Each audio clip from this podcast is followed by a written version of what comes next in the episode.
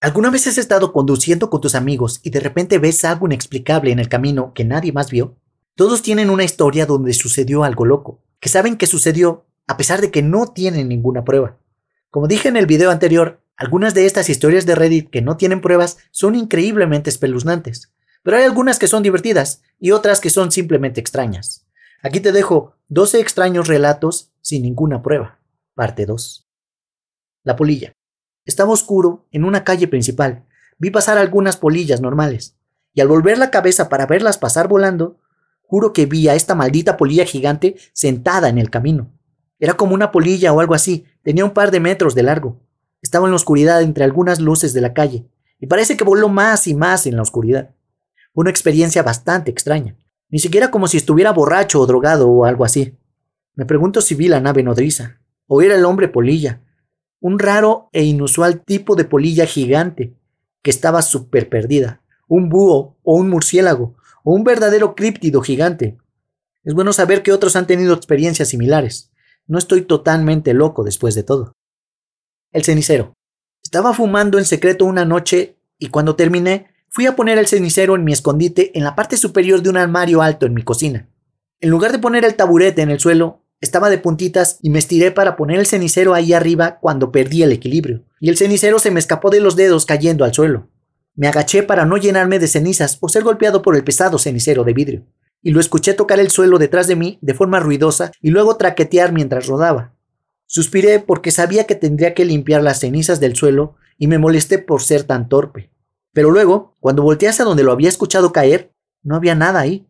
Honestamente pasé unos 30 minutos buscando en toda la cocina el cenicero o incluso un rastro de ceniza en el piso, pero no había nada. Él y su contenido simplemente se habían desvanecido en el aire. Me fui a la cama totalmente asustada esa noche, y lo revisé otra vez a la mañana siguiente, pero todavía no estaba, y nunca más volví a verlo. La gaviota. Acababa de solicitar un trabajo en una gasolinera en una importante ruta interestatal en los Estados Unidos, y estaba saliendo del vestíbulo del área de descanso. Cuando abrí la puerta y salí, vi una gaviota volar desde la parte superior de una farola al otro extremo del estacionamiento, que tenía forma rectangular con la construcción en uno de los extremos delgados. Así que voy caminando por la acera y estoy viendo a esta gaviota volando en mi dirección, siguiendo el borde del estacionamiento. Cuando llega a la esquina y gira, así que empieza a volar directamente sobre mí. En eso empecé a pensar para mis adentros. No me digas... Eh, y claramente veo a esta gaviota soltarla en el aire justo antes de que me alcanzara. Está volando unos buenos 20 pies en el aire, así que simplemente lo evito y miro cómo esta enorme masa de líquido blanquecino cae en el suelo, exactamente donde yo estaba parado. Parecía que esta gaviota me vio salir por la puerta y al instante decidió que me iba a echar una mierda encima. El relámpago. Esto ocurrió justo después de que pasó una tormenta eléctrica. Pude ver orbes flotantes en el cielo. Había un par de autos estacionados junto a un campo abierto y la gente estaba viendo esto ocurrir, así que aparqué y salí para unirme a ellos. Todos simplemente miramos en silencio hasta que desaparecieron uno por uno. Había al menos diez de ellos y parecían volar juntos en patrón. A veces eran rápidos, otras veces disminuían la velocidad o cambiaban de dirección. Parecían pequeños, pero podía decir que no eran porque estaban muy arriba en el cielo. Si tuviera que adivinar, serían del tamaño de una pelota de baloncesto, tal vez un poco más grandes. La odisea entera solo duró 30 minutos. Entonces todos subimos a nuestros autos y nos fuimos. Traté de tomar fotos, pero estaba muy oscuro y las luces eran demasiado débiles para distinguirse. Debía haber grabado un video en su lugar. Las ardillas. Salí a caminar tarde una noche. Esto fue en las zonas rurales de Illinois, por lo que no había nadie más. Me di cuenta desde la distancia de que estas ardillas estaban paradas en medio del camino. Pensé que esto era algo extraño. Cuando me acerqué, noté que había tres ardillas alrededor de un gato que estaba acostado. Por un momento pensé que el gato estaba muerto, pero cuando me acerqué y caminé hacia ellos, las ardillas y el gato me siguieron con los ojos. Ninguno de ellos movía un solo músculo. Era como si me dijeran, muévete, no hay nada que ver aquí. Todavía hoy pienso en lo extraño que fue esa escena. El montículo de termitas. Cuando era una niña pequeña de unos 8 años, estaba jugando en un montículo de termitas que está extrañamente justo en el medio de nuestro jardín. Había un agujero en el costado de este montículo y por alguna razón decidí echarle un vistazo. En el interior vi a estas pequeñas personas, enanos o humanoides, no sé qué eran. Caminaban alrededor de una mesa como si estuvieran preparando la cena o algo así. Corrí a mi madre para decirle lo que vi, y ella me vio de forma extraña. Así que la agarré de la mano y la llevé a donde estaba el agujero. Pero ya no estaba ahí. No había un hoyo. Entonces mi mamá me dijo que debía haberlo imaginado. Más tarde se lo conté a mi papá, y él se sorprendió. Y esta es la parte extraña. Él vio lo mismo cuando era un niño, y su madre tampoco le creyó. El niño. Cuando tenía unos 10 años comenzaron a poner a los niños desaparecidos en cajas de leche. Todas las mañanas, durante un rato, miraba la cara de este niño al lado de la leche mientras comía mi cereal. Entonces un día, un automóvil pasó por mi calle mientras yo jugaba afuera, y había un niño en el asiento trasero con su rostro cerca de la ventana, mirando hacia afuera. Estoy 99% seguro de que era el niño del cartón de leche. Se lo dije a mis padres, pero ellos no me creyeron. La cosa. Un día caminaba hacia el autobús escolar con mi hermano menor cuando un animal se acerca a nosotros desde el patio del vecino. Parecía un perro, pero estaba algo deformado. No tenía collar ni nada de eso, y era totalmente silencioso. Se detuvo y nos miró con una mirada bastante humana. Retrocedimos y tomamos una ruta diferente hacia nuestra parada. Le escribí un mensaje a mi hermano sobre esto hace un par de semanas, y también recuerda esto, lo espeluznante que fue y lo extraño que el perro estaba actuando. Esto habría sucedido hace alrededor de 10 años más o menos. La abuela. Después de que mi abuela murió, ella dejó su mecedora en la que me había acunado para que durmiera cuando era niño pequeño. La guardé en mi habitación como un recordatorio de ella.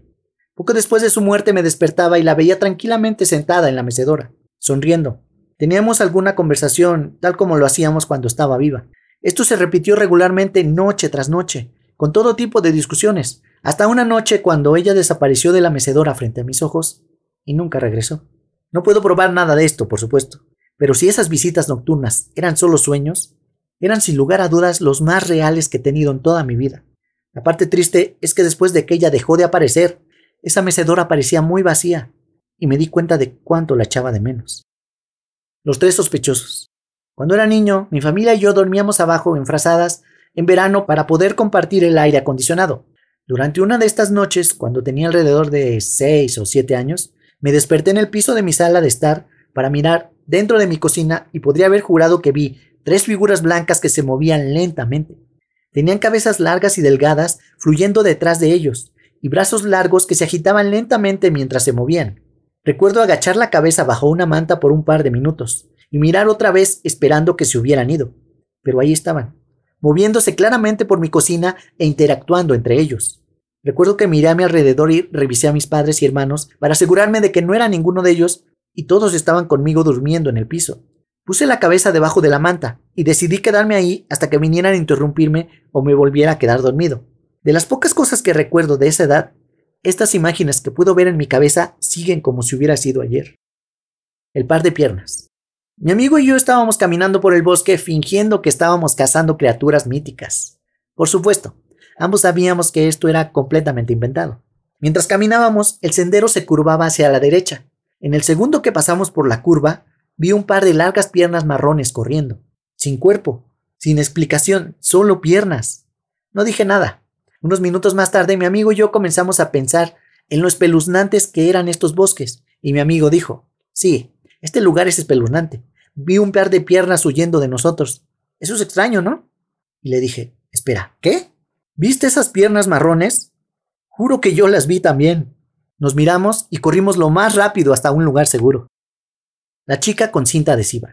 En 1997 tenía 17 años. En ese momento llevaba a mi novia a su casa a altas horas de la noche y estábamos detenidos en un semáforo en un paso elevado sobre una autopista. Un Dodge Omni de los años 80 viene a toda velocidad hacia la luz frente a nosotros y apenas se detiene mientras la luz sigue estando en rojo. Miro al conductor y él parece aterrorizado y agotado.